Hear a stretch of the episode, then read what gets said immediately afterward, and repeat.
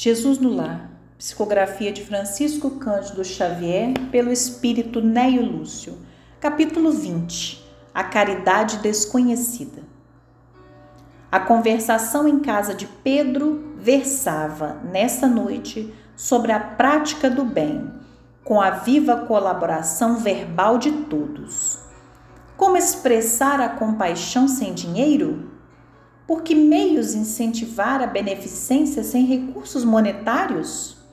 Como essas interrogativas, grandes nomes da fortuna material eram invocados e a maioria inclinava-se a admitir que somente os poderosos da terra se encontravam à altura de estimular a piedade ativa quando o mestre interferiu, opinando bondoso. Um sincero devoto da lei foi exortado por determinações do céu ao exercício da beneficência. Entretanto, vivia em pobreza extrema e não podia, de modo algum, retirar a mínima parcela de seu salário para o socorro dos seus semelhantes. Em verdade, dava de si mesmo, quanto possível, em boas palavras e gestos pessoais de conforto e estímulo a quantos se achavam em sofrimento e dificuldade. Porém, magoava-lhe o coração a impossibilidade de distribuir agasalho e pão com os andrajosos e famintos à margem de sua estrada.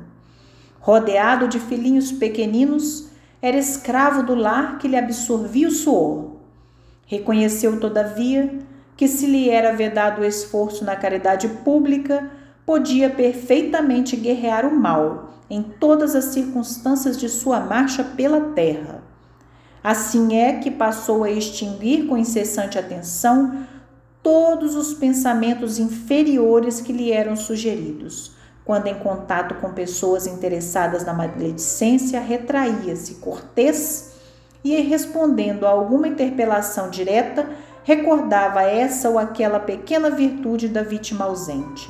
Se alguém diante dele dava pasto à cólera fácil, considerava a ira como uma enfermidade digna de tratamento e recolhia-se à quietude.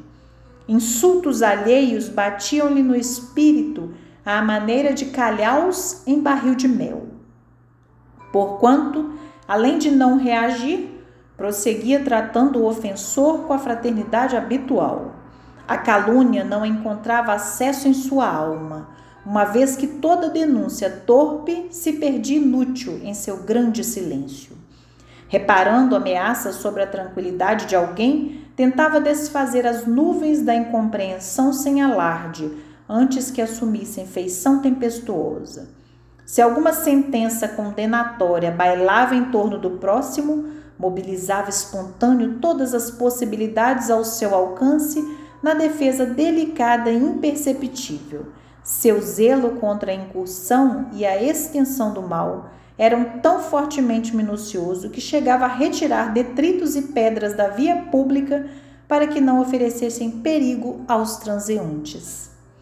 Adotando estas diretrizes, chegou ao termo da jornada humana incapaz de atender às sugestões da beneficência que o mundo conhece.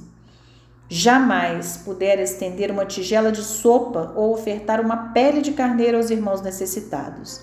Nesta posição, a morte buscou ao tribunal divino, onde o servidor humilde compareceu receoso e desalentado.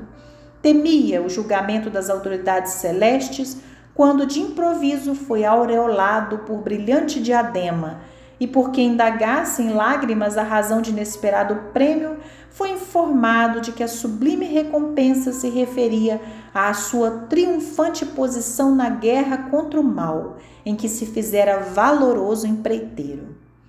Fixou o mestre nos aprendizes o olhar percussiente e calmo, e concluiu em tom amigo: Distribuímos o pão e a cobertura Acendamos luz para a ignorância e intensifiquemos a fraternidade aniquilando a discórdia, mas não nos esqueçamos do combate metódico e sereno contra o mal.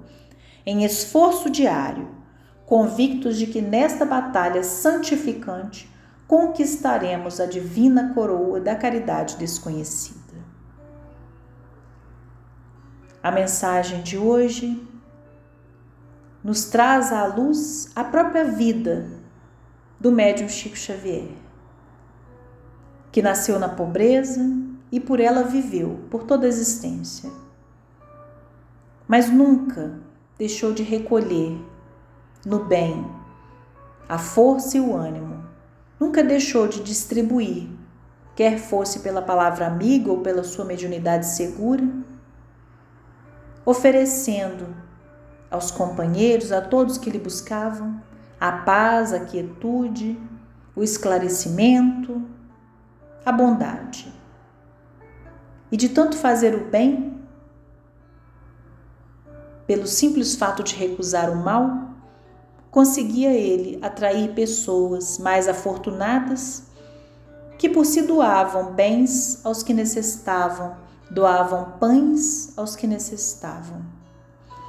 Lembremos da experiência de Chico embaixo do abacateiro, com as crianças, doando o pão que ele não tinha, mas que de repente, a partir da sua humilde prece, surgiram pessoas habilitadas a doar o alimento do corpo.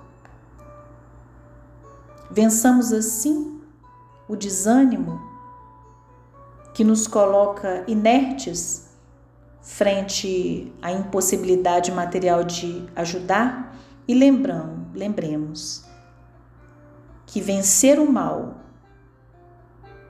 é a nossa maior meta. E assim teremos o bem espalhado ao redor de nós.